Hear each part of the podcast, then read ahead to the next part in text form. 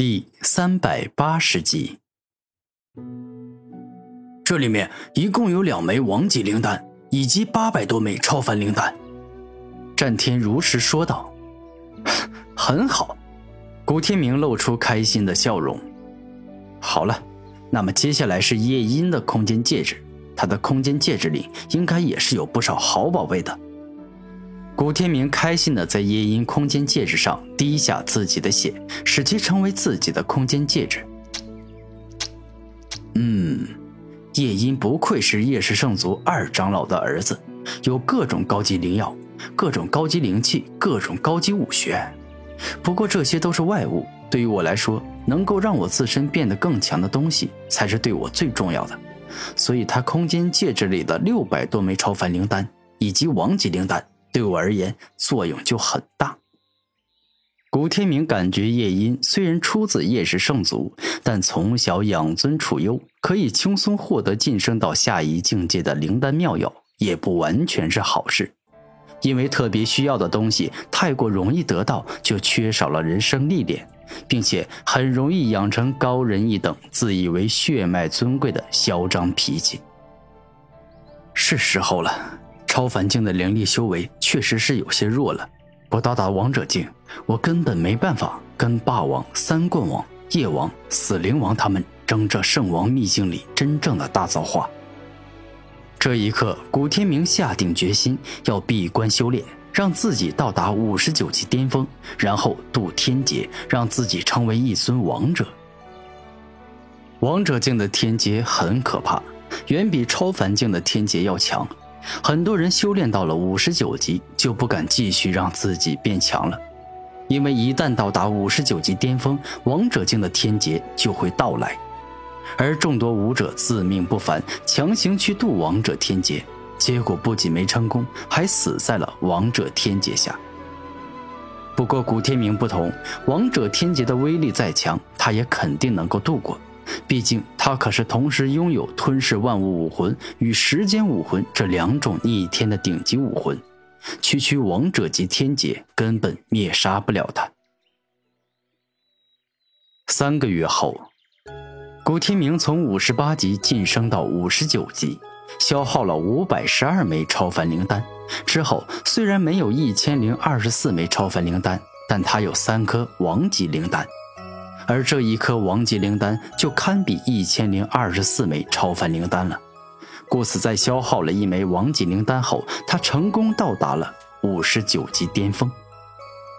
而此刻的战天也是一样，当拥有足够多的超凡灵丹与王级灵丹后，他从五十七级一路晋升到了五十九级巅峰。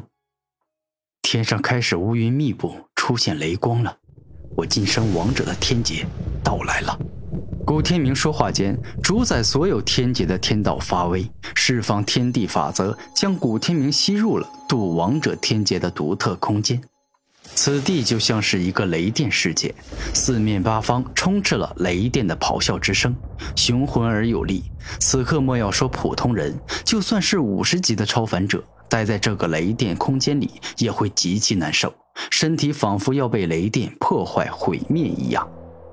突然，雷电的声音开始变小，这满是雷电的空间也不再对古天明造成任何影响。而后，一个生灵缓缓从雷电中迈步而出。哦，这次不是元素之力组成的天劫吗？这样太好了，毕竟元素之力的天劫，纵然金木水火土各种属性都出现攻击向我。但那终究是死物，没有曾经度过王者天劫的强者来与我一战，来的让我开心兴奋。古天明露出开心的表情，居然是他。当古天明看清来者之后，露出惊讶的眼神。真没有想到，我这次渡王者天劫的对手竟是三冠王。说老实话，现在如果不是我正在渡劫，而是速度王、距离王等其他五十九级巅峰的武者渡劫，那百分之百会死在这场天劫下。毕竟三冠王不仅是罕见的四大天骄之王之一，且还是四大天骄之中最为可怕的一个存在。哪怕是同等级的霸王、夜王、死灵王，也不敢轻易与他为敌，因为谁也不知道他那越战越勇。超越自身极限的战斗武魂，是否会在最后让他超越天骄之王的极限，到达崭新的高度？古天明一直感觉，当年的五妖周玄通，他的武道武魂在发挥到极致，让他越战越勇时，其实已经到达了妖孽之王的高度。虽然你是四大天骄之王中最为可怕的一个，但我古天明并不会怕你，反倒会因为遇上你而感到高兴，因为与你一战，我能够探索到天骄之王的极限力量。当然，我也绝对不会大意，毕竟你可是度过王者天劫，被天道完整烙印下来的分身，跟当年五十九级巅峰时的真正三冠王一样强大。我若是小瞧你，那简直就是傻子行为。古天明一边因为能够与三冠王一战感到开心，一边也严肃而谨慎地严阵以待。蛮龙冲击拳，猛然三冠王出手，一拳打出后，一头凶猛且狂野的蛮龙出现，猛力冲向了古天明。这头蛮龙看上去极为可怕。仿佛不管前方是山还是海，但凡被他遇上，都会被硬生生冲碎击溃。好家伙，不愧是三冠王，一出手便气势惊人。不过这种程度的攻击，我挡得住。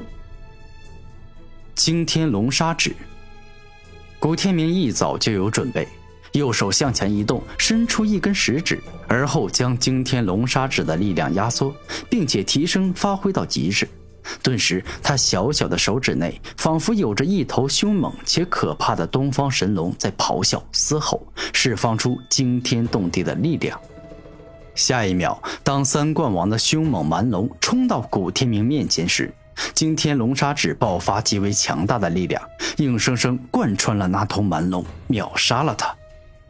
这简直让人难以置信！举世闻名的三冠王，战斗力强到让人匪夷所思。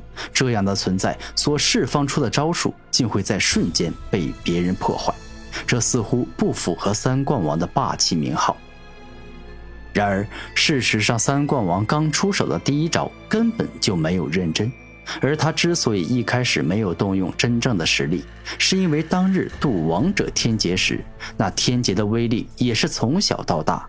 三冠王在面对王者天劫初期弱小的雷电与其他属性攻击，不可能一上来就发动真正的大招，这样太浪费灵力了。